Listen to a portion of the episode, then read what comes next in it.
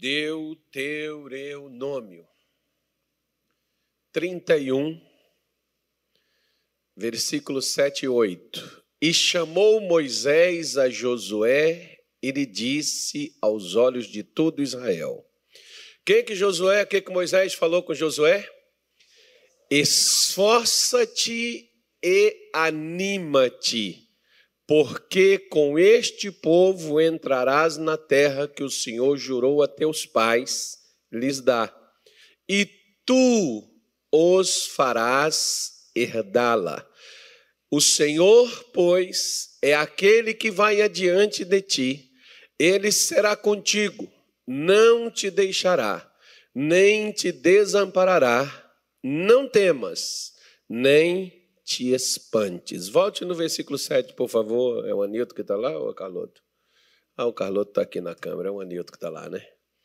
Então, será que ele vai fazer raiva na gente hoje? Vai não? Você treinou ele direitinho? Falou com ele para ele prestar atenção? Deu um café para ele?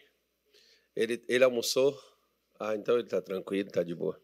Porque quando fica nervoso é que ele perde o, o caminho da vida. Mas vamos lá. vamos lá.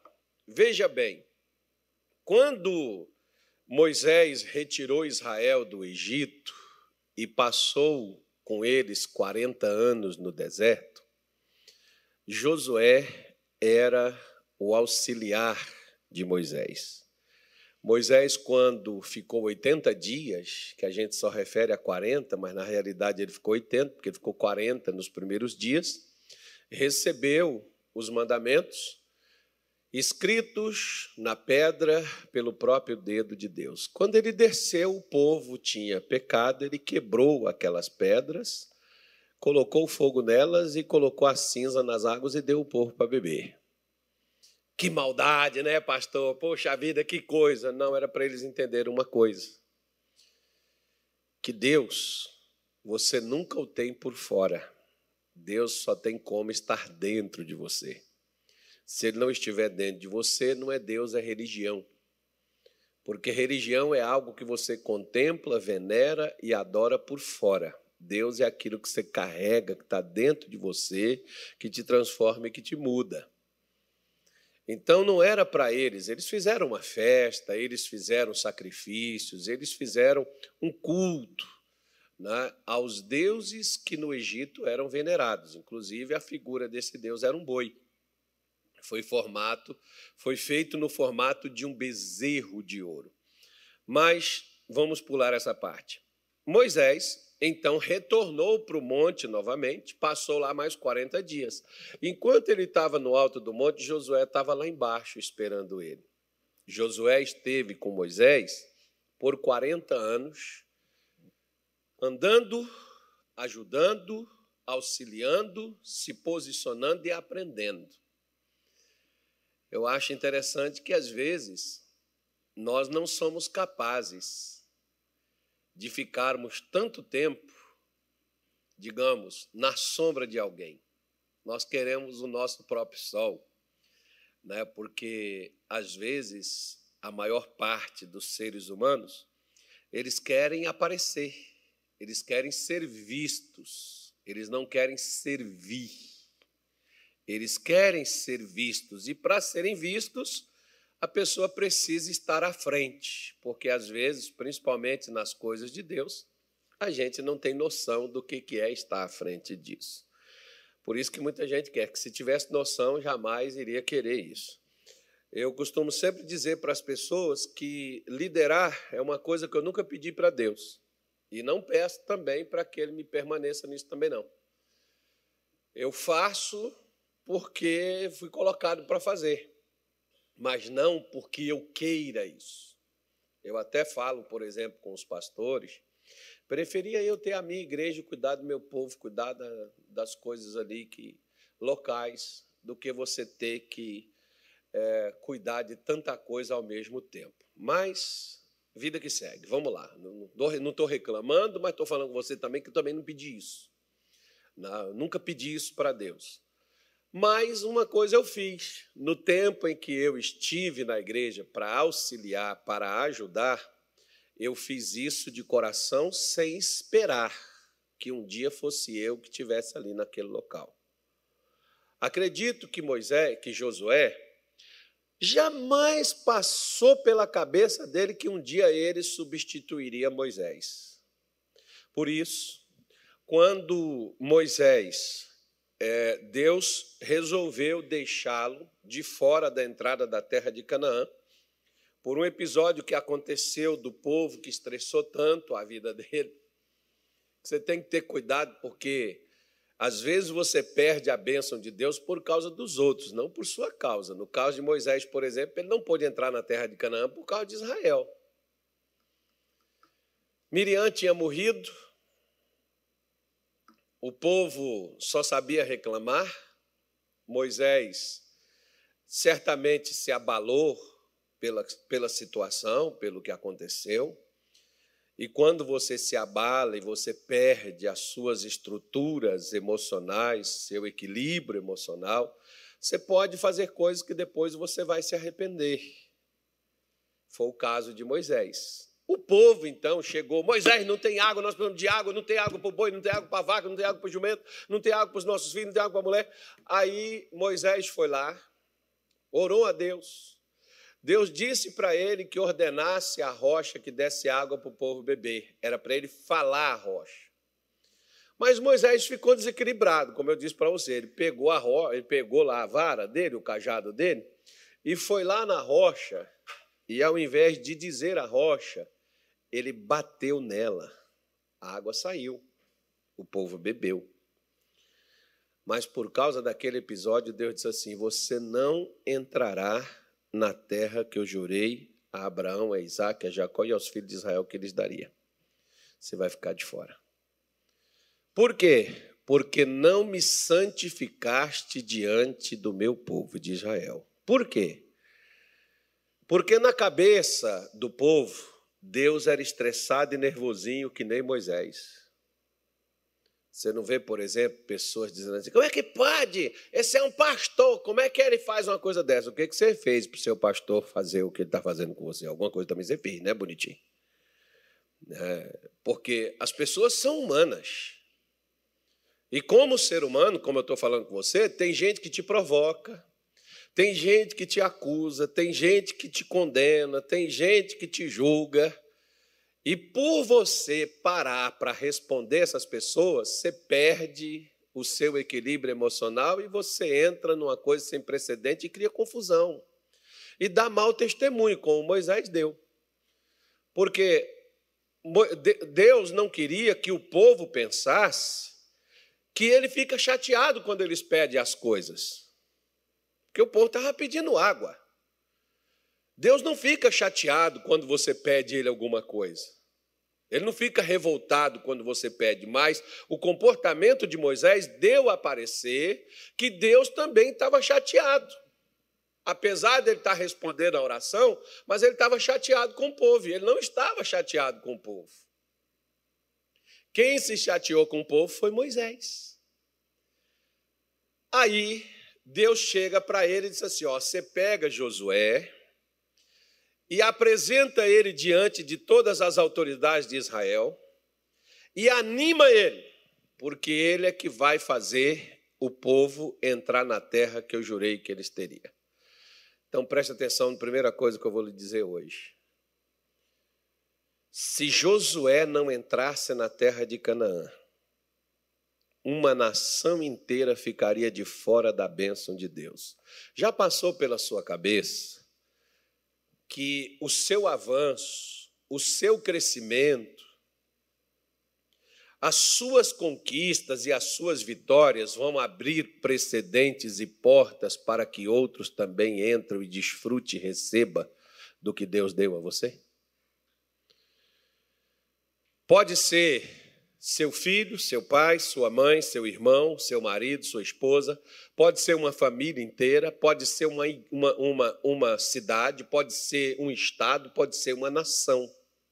Como no caso de Josué, foi uma nação. Uma nação inteira dependia de Josué avançar, dependia de Josué se esforçar, dependia de Josué estar animado disposto, entusiasmado. Dependia de Josué entrar na terra de Canaã. Se Josué não entrasse, Deus teria que preparar outra pessoa para poder fazer isso. Já passou pela sua cabeça que talvez Deus está colocando outras pessoas para fazer o que você não quis fazer? E Deus precisa cumprir o plano dele? Igual, por exemplo, nos tempos de. Como é que chama a mulher lá, meu Deus? É tanta mulher na Bíblia, e mulher assim vitoriosa, assim que nem as mulheres daqui da, da igreja de Cuiabá, e as mulheres aqui do Mato Grosso. Nenhuma falou amém, mas é. Mas é. Eu tentando dar uma força eu tentando dar uma profecia, pelo menos, mas tem que falar pelo menos amém, né, gente? Graças a Deus, isso. Fazer igual lá, a, a, a, a mulher lá no tempo, a Débora?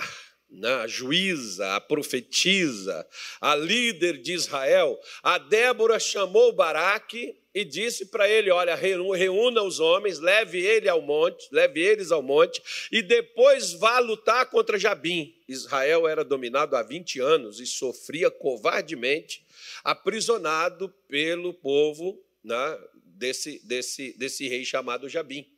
E Débora chama ele, manda ele preparar as pessoas, preparar os homens e ir para libertar Israel. Sabe o que, que o, o Baraque falou para ela? Se tu não fores, eu não irei. Sabe o que ela diz para ele? A honra seria tua, agora Deus vai dar a uma mulher.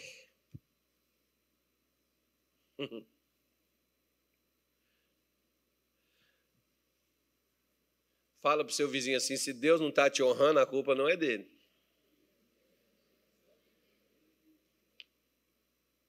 Não, eu não senti que você falou assim, animado, não. Pode falar, diga que é o pastor que está falando. Né? Daqui, ó, eu passo aqui, embora eu deixei a porta fechada ali. Eu fechei a porta, eu vim por ali. Né? Hoje eu passei ali por fora. Eu não quis subir por aqui, eu subi por aqui. Mas diga para o seu vizinho: se Deus não está te honrando, a culpa não é dele.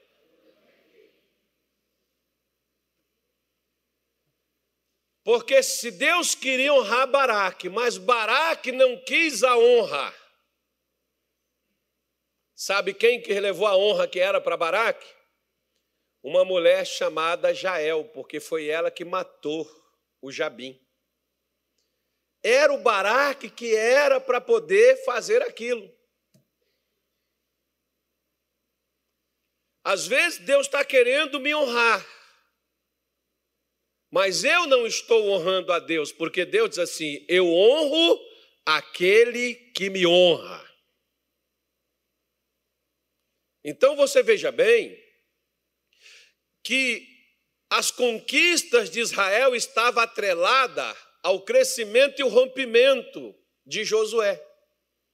E para ele crescer e para ele romper, para ele poder conquistar, a receita de Deus para ele foi essa: Esforça-te e anima-te, porque você que vai fazer esse povo entrar na terra de Canaã. Poderia vir situações e momentos difíceis para Josué superar? Poderia. Como Deus, por exemplo, ele mostra a nós a possibilidade. Diga para o seu vizinho assim: a fé é, é uma possibilidade. Deus pode te dar promessas, mas se você não usar a fé para apropriar das promessas, você só tem uma possibilidade, mas a fé gera através da possibilidade o resultado. Porque Josué poderia desistir, mas Deus disse para ele no versículo de número 8, quando Deus disse para ele: Olha, eu vou adiante de você, você não vai só. Eu vou à sua frente, eu só posso passar onde Jesus já passou primeiro. E Jesus já passou primeiro, abrindo todas as portas para que eu possa passar por elas. Ele disse: Eu sou aquele que tem a chave da casa de Davi, que abre e ninguém. As portas por onde ele me manda ir, ele já abriu, ele não vai abrir, está aberto. É eu passar por aquela porta. Porque ele diz: Eu vou adiante. Quando ele te manda fazer algo, ele já foi na frente para resolver a parada. Gente, hoje eu estou pregando bem. Quero ver na hora dos dízimos, das ofertas, como é que vai ficar isso, pelo menos, né? Já que você não se anima, não, é por isso que eu falo, ó, eu já venho para cá animado. Porque se eu depender, às vezes, do ano de alguns, eles dizem assim: não, não é bem assim, não, que o senhor não conhece minha vida. Depois, no final do culto, quero bater um papo contigo contar a minha situação. Aí eu vou olhar para você e falar assim: anima-te, esforça. vamos lutar, que Deus é com a gente nós vamos vencer. Né? Então ele diz: é, Eu irei adiante de você, Josué. Se esforce, eu vou na sua frente. Eu, eu serei contigo, eu não vou te deixar, eu não vou te desamparar, não tenha medo. E nem se apavore, não se espante com o que possa acontecer, porque o medo é a causa de muita gente desistir de conquistar as coisas. Quer ver só o negócio? Esses dias eu estava vendo um especialista, cara, especialista em finanças, e ele falou assim: olha, com 4 mil reais você pode fazer um milhão de reais em tanto tempo. Eu fiquei olhando, o cara foi fazendo as contas e foi mostrando o negócio. Se você fizer assim, se você fizer assado. E no final, na matemática do cara, dava um milhão. Falei assim: o problema é que quando uma pessoa tem quatro mil, ela disse assim: eu não vou nem arriscar, porque é melhor um passarinho na mão do que dois voando. Ninguém vai querer arriscar aqueles quatro mil para poder chegar a um milhão. Por isso que as pessoas querem acertar na loteria. Que é já para pegar milhões logo de uma vez. E por isso que essas pessoas que pegam esses milhões de uma vez, elas ficam na miséria mais do que elas um dia tiveram. Por quê? Porque a pessoa não, não sabe lidar com o dinheiro.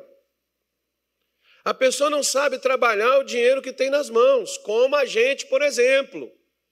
Quando nós nos deparamos com um exame que a gente faz e que saiu positivo, principalmente com a doença grave, o que, que a maioria faz?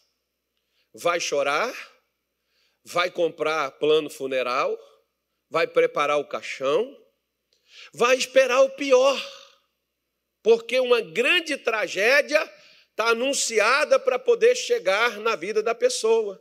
Você vê que às vezes a maioria das pessoas, elas não reagem quando vem uma notícia dessa, nessa natureza. A pessoa, pelo contrário, Deus, por que, que o Senhor está deixando acontecer isso comigo? Eu sou fiel, pode perguntar ao pastor Carlos.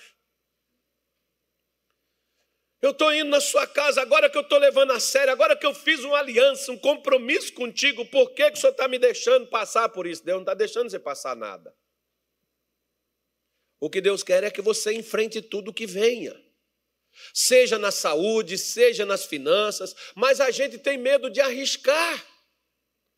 Quantos. Ah, não sei se eu falo. Posso falar, não?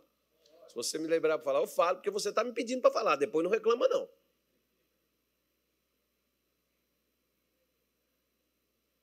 Mas tem pessoas que têm o currículo e tem capacidade para ganhar o triplo do que está ganhando, mas é covarde, porque tem medo de não ganhar o que ganha. Eu vou explicar de novo para você poder entender. Tem gente que está ganhando R$ 1.200, mas pode ganhar 5. E sabe por que, que não ganha 5? Porque não quer largar o de 1.200. Porque, pastor, foi Deus que me abriu essa porta. Ah, Deus te abriu uma porta e Ele sabe que você tem capacidade, você é, é, é fiel a Ele e Ele quer te prosperar, mas você é um medroso. Por quê?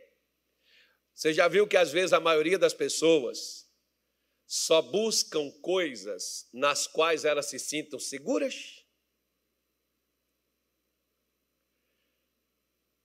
Vou falar de novo, vou, vou só dar uma dica. Por que, que a maioria das pessoas querem fazer concurso público? Porque se eu não pisar na bola é uma coisa que eu tenho para sempre. Mas e a capacidade que você tem para ganhar três ou quatro vezes mais do que o concurso público te paga? Ah, mas não é uma coisa segura. Pode ser que sim, pode ser que não. E se for sim? Você nunca vai ficar sabendo, porque você nunca tem coragem de fazer.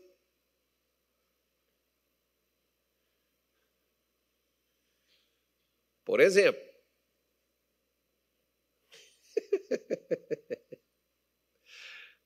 Por exemplo,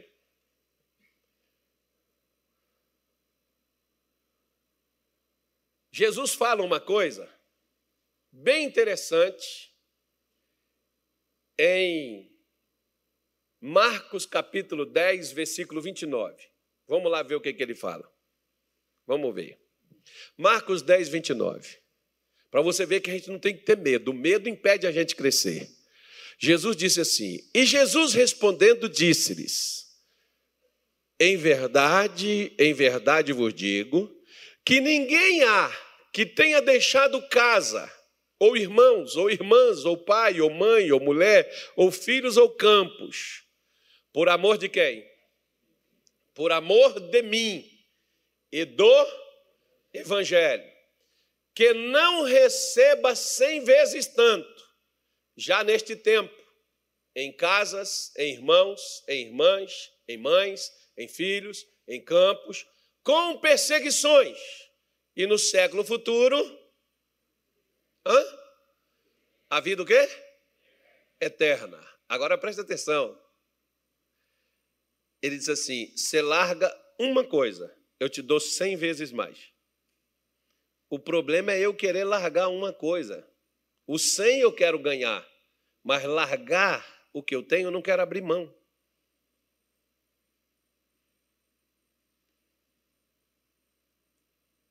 Você está entendendo? Liderar Israel era caçar problema para si. Na cabeça de qualquer um, liderar não era uma coisa muito legal, não.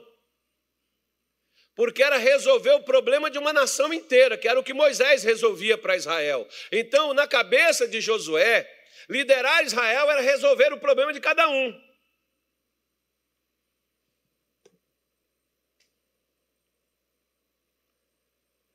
Agora, apareceu o nome de quem na conquista de Israel? Apareceu o nome dos que Josué liderou ou apareceu o nome de Josué na conquista da terra prometida?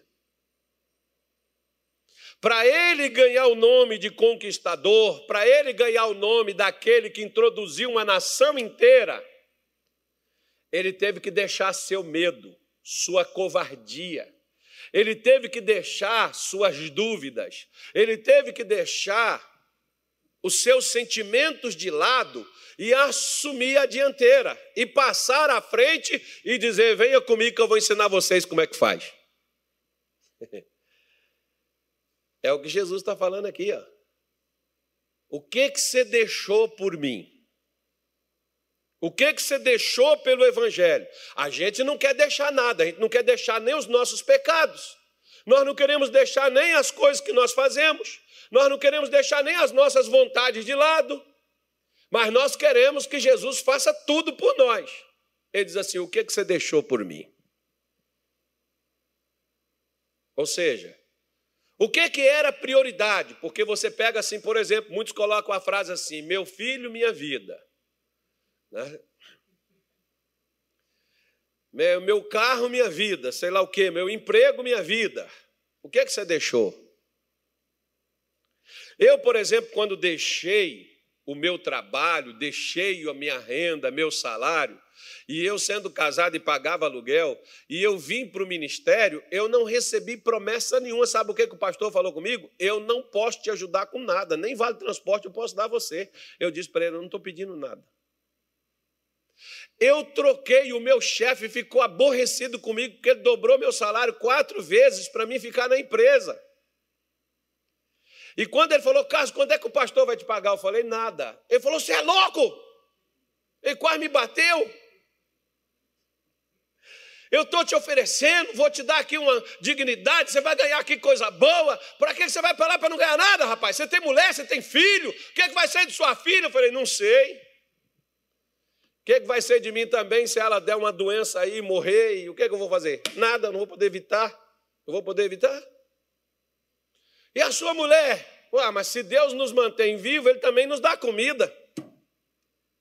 Ele não deu vida? É só a gente não parar em cima do muro das lamentações e vivermos nas reclamações, mas nós nos esforçarmos, porque uma coisa, meu irmãozinho, deixa eu te falar. Você precisa esforçar para pecar? Precisa. Você precisa esforçar para ir na diversão? Precisa? Você precisa esforçar para fazer coisa errada? Uh -uh.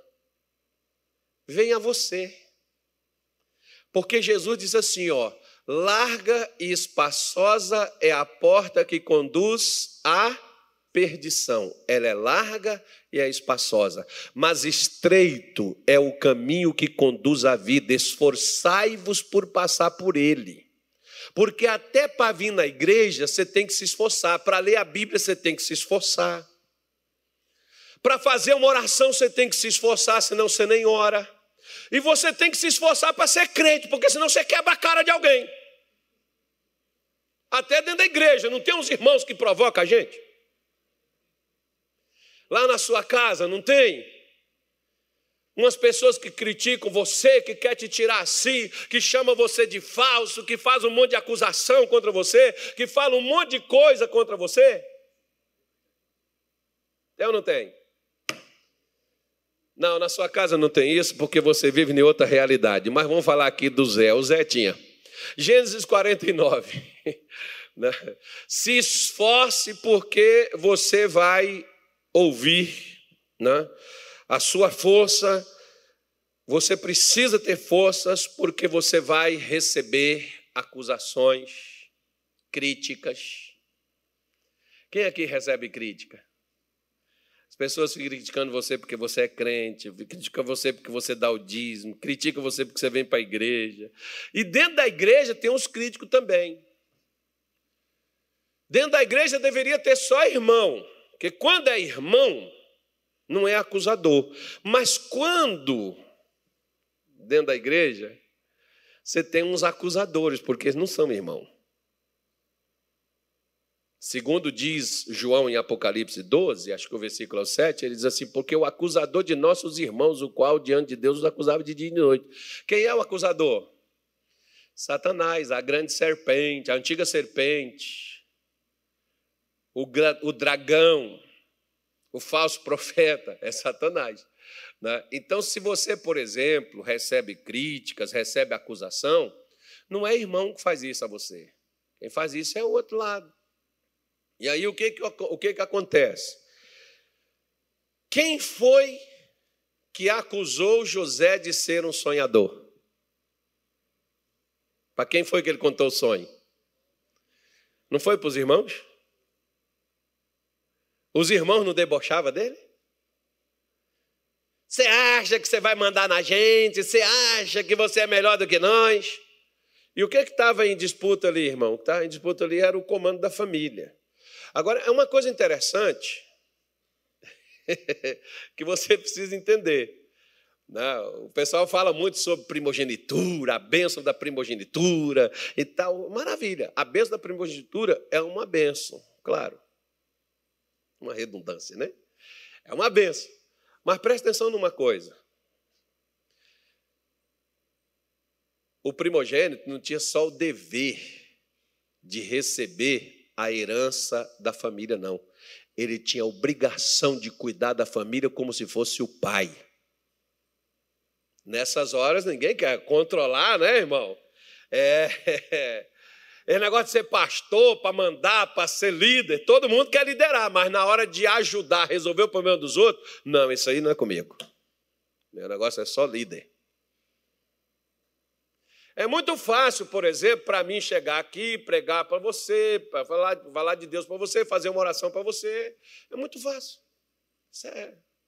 Como eu disse hoje para o irmão, que às vezes as pessoas dizem assim: é, pastor, sou, saiu, foi descansar, né? Meu filho, eu saio daqui, esse negócio vai atrás de mim. Tem uma coisa chamada WhatsApp. Eu falo assim: meu único, meu único descanso e que não é cansaço é não fazer culto, porque os problemas me seguem aonde eu vou. E o que é mais interessante é que quando alguns sabem que eu mesmo que estou descansando, pastor, eu sei que o senhor está aí no seu descanso, mas eu queria passar para o senhor uma situação aqui. Está bom. E eu concluí uma coisa: descanso é só no céu, irmão, que ninguém vai querer que quando quiser falar com a gente vai ter que ir lá.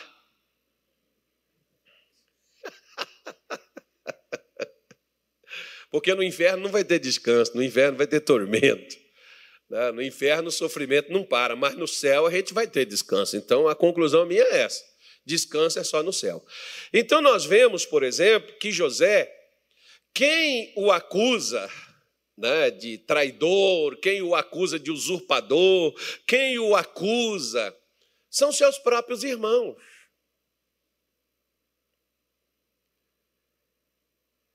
E o vendem. E ainda diz: Vamos ver o que vai ser de seus sonhos. Quero ver agora o que vocês vão fazer.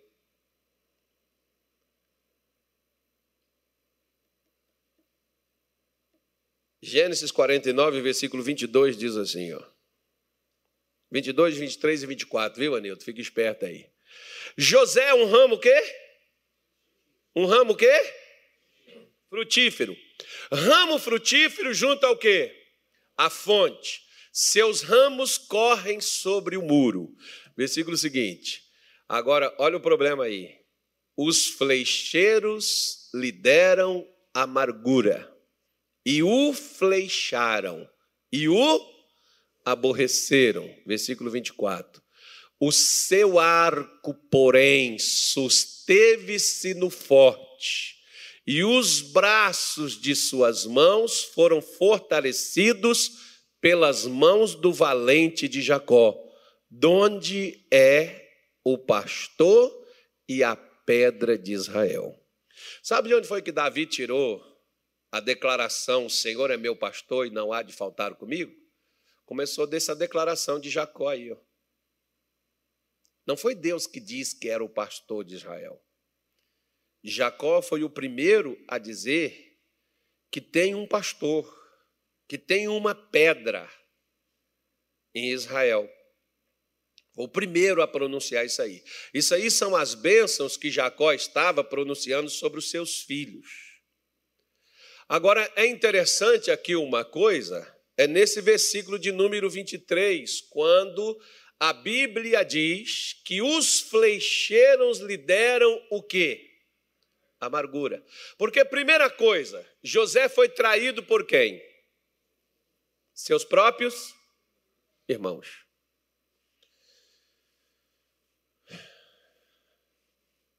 Sabe por que, que traição de gente próxima a você dói?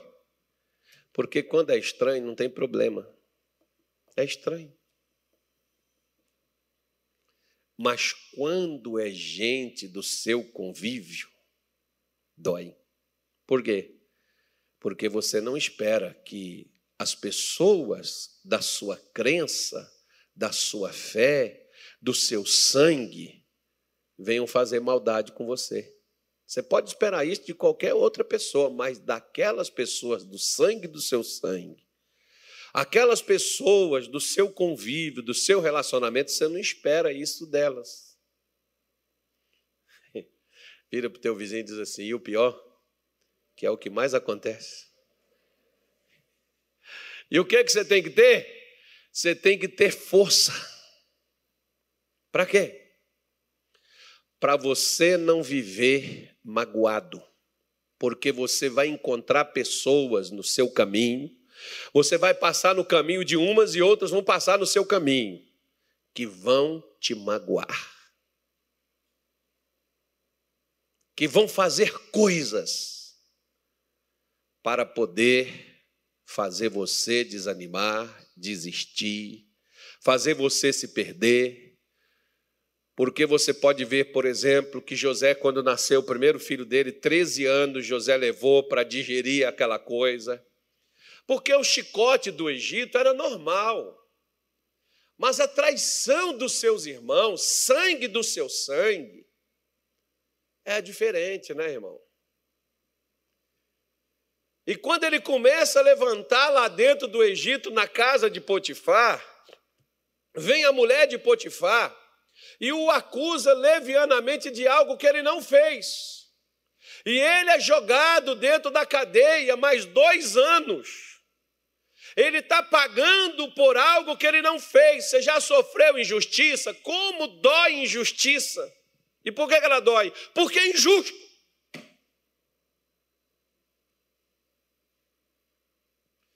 Eu já tive gente, por exemplo, já tive pastor na igreja, irmão, na igreja, pastor, pastor, que faz coisas com a gente. E você olha assim e diz assim: eu não posso ser igual a ele. Porque se eu. se eu for fazer o que fez comigo, eu vou me tornar da, da mesma laia. Eu não posso ser assim. Você já imaginou, por exemplo, se José se tornasse igual aos irmãos? Você já imaginou se José tivesse sido igual à mulher do Potifar? Acusado ela levianamente? Né? Mas ele sofreu. Tem uns versículos que eu não gosto. Também não faço. não gosto desses versículos. Por que, que eu não gosto? Porque são meio estranhos. Versículo estranho, a gente não gosta deles. Porque quando Paulo fala com os crentes lá de Corinto, que queria processar o outro, ir lá no juiz, processar o irmão, entrar com um mandado judicial, mas não sei o quê, Paulo diz assim: sofra a injustiça. Eu não gosto dessas coisas, irmão. Porque a injustiça dói. A injustiça sangra seu coração, a injustiça te desanima. Sabe aquelas coisas que você olha assim e você é impotente, você não pode fazer nada e você só pode chorar junto com a pessoa e até o choro, a lágrima é quente. E você diz assim: Eu não posso matar porque eu sou crente. Não posso nem pensar uma coisa dessa, né? Eu não posso ficar magoado, porque você pode ficar irado. Paulo diz assim: irai-vos, mas não pequeis. Eu posso irar, pastor? Pode, você só não pode é ficar amargurado. Amargurado não, aí já é outra coisa, já é outro departamento. Que significa que agora você não está ficando só mais irado, não, você está vivendo irado. As coisas que aconteceu com José, os flecheiros, as flechas, deram amargura. Amargura é mágoa, é ressentimento, é ódio, porque uma coisa você precisa ter muito cuidado com quem te faz raiva. Fala para alguém do teu lado aí e diz assim, está ouvindo o que o pastor está falando? Isso.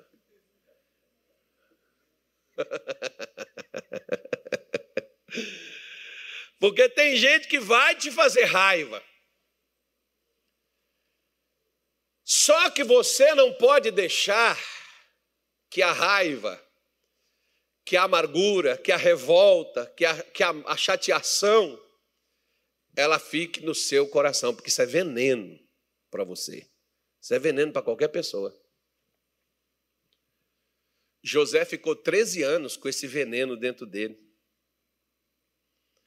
Porque não tem problema você ser escravo, você só não pode é viver como escravo. Porque a maior escravidão não é escravidão física e nem financeira que muitos crentes sofrem. É o domínio da sua alma, é o controle da sua mente. Porque você pode ser livre fisicamente, você pode ser livre financeiramente, mas se você é preso espiritualmente, você é um inútil. Como nós temos muita gente por aí que não tem problema físico, que não tem problema financeiro, mas é escravo de Satanás, porque é escravo do ódio, porque odeia pai, odeia mãe, odeia Deus, odeia pastor, odeia padre, odeia sociedade, odeia quem é certo, odeia quem faz as coisas direito, odeia, e misericórdia. Você não vê na política aí como é que as pessoas se referem aos contrários? São burros, estúpidos, são loucos, são genocidas, são não sei o que lá mais, são não sei o que lá mais, são corruptos, são ladrões, são não sei o quê. Aí você só escuta as ofensas. Porque nós perdemos a razão em algum lugar, porque nós deixamos que as flechas venham e. Seu marido vai lá, pum! Você pegou dentro, segurou, está aqui agarrado aqui. Vem outra, pum, está outra aqui. Quando você olha, você não consegue mais nem tirar aquelas flechas, você está todo flechado, parece um porco espinho. Porque me revolta, sabe, pastor? Você virou um revoltado. Você vem até para a igreja, você não consegue mais nem orar, você não consegue mais nem louvar a Deus, você não você nem cantar, você canta mais, você nem alegria mais você tem. Porque é tanta coisa que eu sofro. Querido, nosso problema não é sofrer. O nosso problema é não superar o sofrimento. Sofrer, todo mundo sofre. Você acha que foi fácil para Jesus? Foi fácil aqui para José? Jacó está dizendo: os flecheiros lhe deram amargura, e o flecharam e o aborreceram. Aborrecimento são as chateações, as coisas que te acontecem. Você vai encontrar gente dentro da sua casa para te chatear, dentro do seu trabalho para te chatear. Você vai encontrar chefe revoltado, você vai encontrar né, gente que trabalha contigo, aborrecido, chateado, sei lá. Eu sempre falo, às vezes você encontra motorista na rua e às vezes eles fazem uns gestos assim delicados para você. A minha mulher diz: Nossa, que cara imoral. Eu digo assim: talvez ele levou um chifre. É, porque.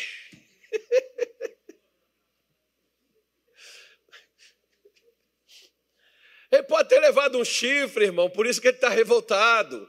Ele pode ter sido despedido do trabalho, ele pode estar endividado, ele pode estar, ele pode estar sendo estar viciado numa coisa que ele não consegue superar, que ele não consegue largar.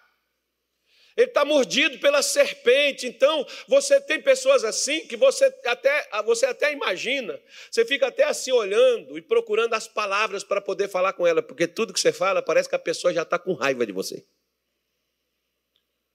Diga assim: graças a Deus, eu não conheço ninguém assim. Amém. Profetiza que dentro da sua casa tem. Tem mulher. É uma coisa que eu vou deixar para o encontro de casais, né? Vamos deixar lá. Vamos deixar para o Congresso.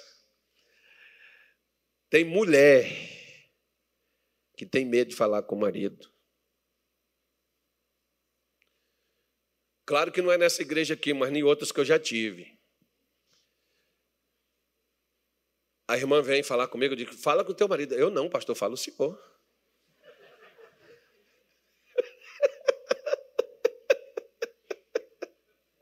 Aqui não, irmão, aqui não tem isso não. Diga graças a Deus. Isso aí foi lá para o Pará, Rio de Janeiro, Minas Gerais. Aqui no Mato Grosso não tem. Né? O marido que às vezes ele diz assim: Eu nem vou tocar nesse assunto com a minha mulher. Se eu falar nisso, eu vou, vou, vou perder até o direito de entrar dentro de casa. Pastor, minha mulher é muito nervosa. Meu filho, pastor, não tem mãe que ela não fala com o filho. Ela tem medo de falar com o filho. Por quê? Porque o filho, coitado, todo flechado, flecha, os flecheiros o acertaram. Agora, interessante, né, irmão? Olha para cá. Os crentes é que nem o Chaves, né? Lá daquele desenho lá. Ninguém tem paciência comigo. Pastor, eu não tenho ninguém que me ajude, ninguém pode, ninguém me ligou, ninguém me passou a mensagem, ninguém foi lá na minha casa, ninguém me procurou, porque essa igreja não tem amor. Aqui não tem ninguém que é de Deus. Inclusive você, ninguém inclui tu também. É perigoso, né, irmão? A gente acusar os outros é perigoso. Aí olha só. Qual era o único crente que tinha no Egito? O Zé. Não tinha ninguém para falar assim: eu vou orar contigo, vou te ajudar, vou te dar uma força. Vamos lá em casa, vamos fazer uma corrente, vamos fazer um jejum. Falar nisso, amanhã tem jejum, viu? Nossa, que ânimo. Para que eu vou falar? Tem gente que vai embora. Daqui a pouco eu já explico. Eu vou explicar na live, mas amanhã tem jejum até meio-dia. Todo mundo. Amanhã, toda a igreja, todo mundo que é. Se eu sou seu pastor, a Bíblia diz que a ovelha ouve a voz de seu pastor e o segue. Eu não estou chamando você para roubar nem para mentir, eu estou chamando você para orar e jejuar. Então nós vamos jejuar. Essa semana é semana de jejum e de oração. Todo dia até o meio-dia, oração e jejum.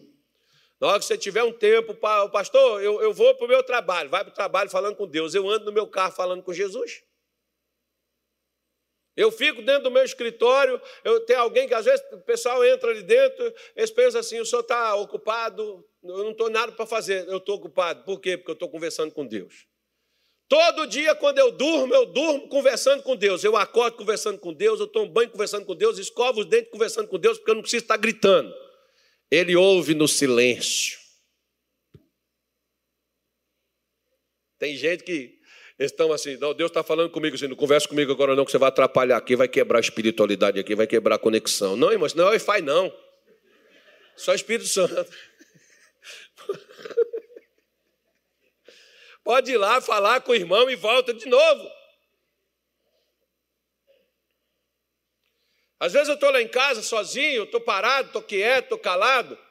Eu não estou pensando em José, nem manga, laranja. A minha mulher vem e fala alguma coisa comigo, eu respondo ela, depois eu volto novamente conversar com Jesus e falando com Deus no meu coração. Por quê?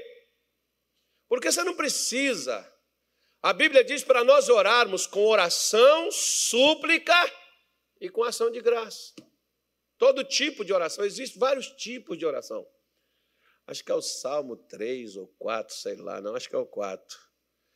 Acho que é o 4 que Davi diz que ele falava com Deus no seu coração quando ele deitava lá no seu travesseiro, né? Ele conversava com Deus. Calai-vos e falai com ele no seu coração. Então você não está falando, você está em silêncio conversando com ele. Então você está trabalhando amanhã, pastor, eu vou trabalhar, não tem problema não, você só vai dizer assim para Deus, ó, você está tomando remédio, fazendo medicamento, toma seu remédio, faz o que o doutor te mandou. Não, não estou tomando remédio não, então amanhã até meio-dia. Você está trabalhando? Estou. Vai trabalhando e falando com Deus no seu coração. Leva um versículozinho para você não ficar assim, ó, deixa ele copiado na sua frente, para você não ficar abrindo Bíblia, nem lendo celular, porque no seu trabalho não é lugar de você ficar lendo Bíblia. Pega só um versículo e medita nele. E pode fazer seu trabalho, pode fazer sua comida, mas não experimenta nada, só deixa para experimentar depois do meio-dia. Senhor, eu estou jejuando pela minha vida, pelo meu futuro, pelo futuro da minha família.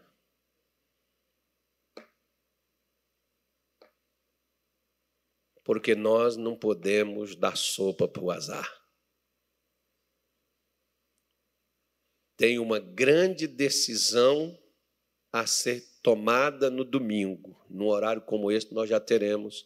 Eu não tô, eu estou tranquilo quanto a isso, sabe, gente? Eu não estou perturbado com esse negócio, não. Mas uma coisa eu vou fazer, a minha parte. Se você não quiser fazer, o problema é seu. Só depois não reclama comigo. Você não vai ter direito nenhum de reclamar comigo. Então, voltando para lá, está aí o versículo aí, é o 4,4. Olha, perturbai-vos e não pequeis, falai com vosso coração sobre a vossa cama e calai-vos. É lá quando você for dormir, ó, pode falar com Deus. Você, você que não, pastor, eu tenho insônia, eu não durmo. Duvido. Começa a falar com Jesus lá na sua cama. Duvido que tu não vai dormir. Vai dar o sono em cinco minutos. Quer ver se o diabo fica te perturbando para você não dormir? Mas vamos voltar lá para o Gênesis 49, que ele diz: Os flecheiros trouxeram amargura e trouxeram aborrecimento. Mas o que que José fez? O que que José fez? Versículo seguinte, o 24. Seu arco, porém, susteve-se no forte, os seus braços e suas mãos foram fortalecidos pelas mãos do valente de Jacó. Quem era o valente de Jacó? É Deus. Irmão, quando você luta, uma das lutas de José não foi com os demônios no Egito. Uma das lutas de José não foi com a escravidão e a miséria que ele vivia, mas foi com a mágoa e o aborrecimento dentro de seu coração. Tem um monte de gente, eu não estou acusando, não. Tem um monte de gente aqui que não está crescendo e não está vencendo, porque o que está dentro do seu coração é que não deixa você vencer. Você está com o coração azedo, você está com o coração machucado, você está com o coração chateado, você está lutando com os demônios, mas você não está lutando para sarar seu coração, para sarar sua alma. Você está magoado com mulher, magoado com pai, magoado com, com irmão, magoado com pastor, você está magoado com professor, você está magoado, sei lá, com quem foi que flechou você. Porque o que fez José ficar 13 anos como escravo no Egito, quando ele teve seu primeiro filho, Manassés, sabe o que, que ele falou? Deus me fez esquecer todo o sofrimento que passei na casa de meu pai. Qual era o problema de José? Não esqueceu o que sofreu. Principalmente quando você sofre injustiças, e todos nós sofremos injustiça. Todos nós sofremos revés, todos nós sofremos perseguições, todos nós sofremos adversidades, calúnias, todos nós sofremos.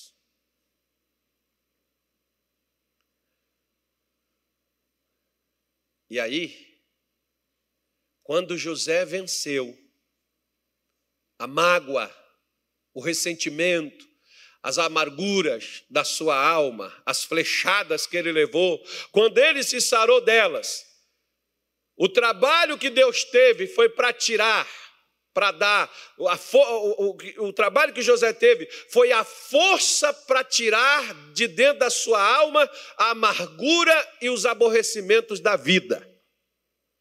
Não foi para sair da escravidão para se tornar governador. Isso é fácil. E quando os irmãos de José, eles chegam no Egito e eles descobrem que o José era o governador,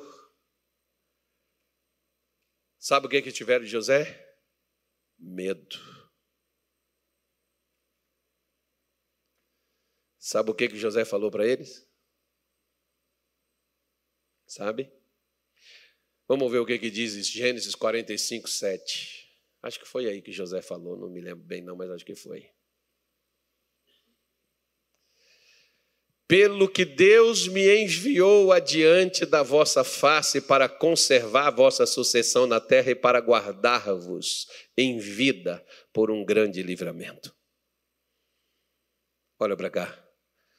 As pessoas que te ferem, as pessoas que te perseguem, as pessoas que te machucam, um dia elas vão precisar de você.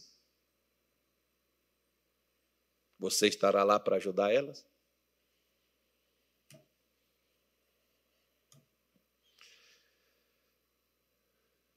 José está dizendo para os seus irmãos: Eu vim na frente para conservar a vida. Porque quando você supera, quando você vence, não é só você que tem sucesso, mas quem estiver com você vencerá por causa do sucesso que você teve. Por isso que José disse: Eu vim na vossa frente. Deus me mandou à frente de vocês. Eu acho engraçado porque quando a gente vê a história de José, a gente vê o que, que ele passou, mas eu duvido se ele iria se Deus mostrasse para ele o que, que ele iria viver.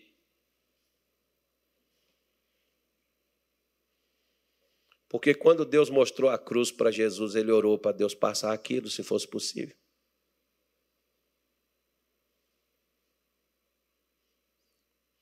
Você quer vencer? Claro que eu quero, pastor. Vença o que está dentro de você que te impede das conquistas e das vitórias. Tire as flechas que os inimigos lançaram, através de palavras dentro do seu coração que desanimou você, que tirou o seu entusiasmo, que tirou o brilho de seus olhos. Porque às vezes você encontra gente do seu sangue que não te encoraja, que não acredita no seu sucesso, que não crê na sua vitória e que não te apoia. Mas um dia, a vida deles vai depender da vida que você alcançou. E se você não alcançou, a vida deles vai para o ralo, porque você nada poderá fazer por eles. Se José não tivesse vencido o que foi feito com ele, ele não teria como ter a sua vida preservada, conservada, e muito menos a vida de todos os seus irmãos. Em suma, quero dizer para você hoje, nessa noite de hoje, que todos da sua casa e todas as pessoas que você conhece, depende de você do que você vai fazer com a sua fé.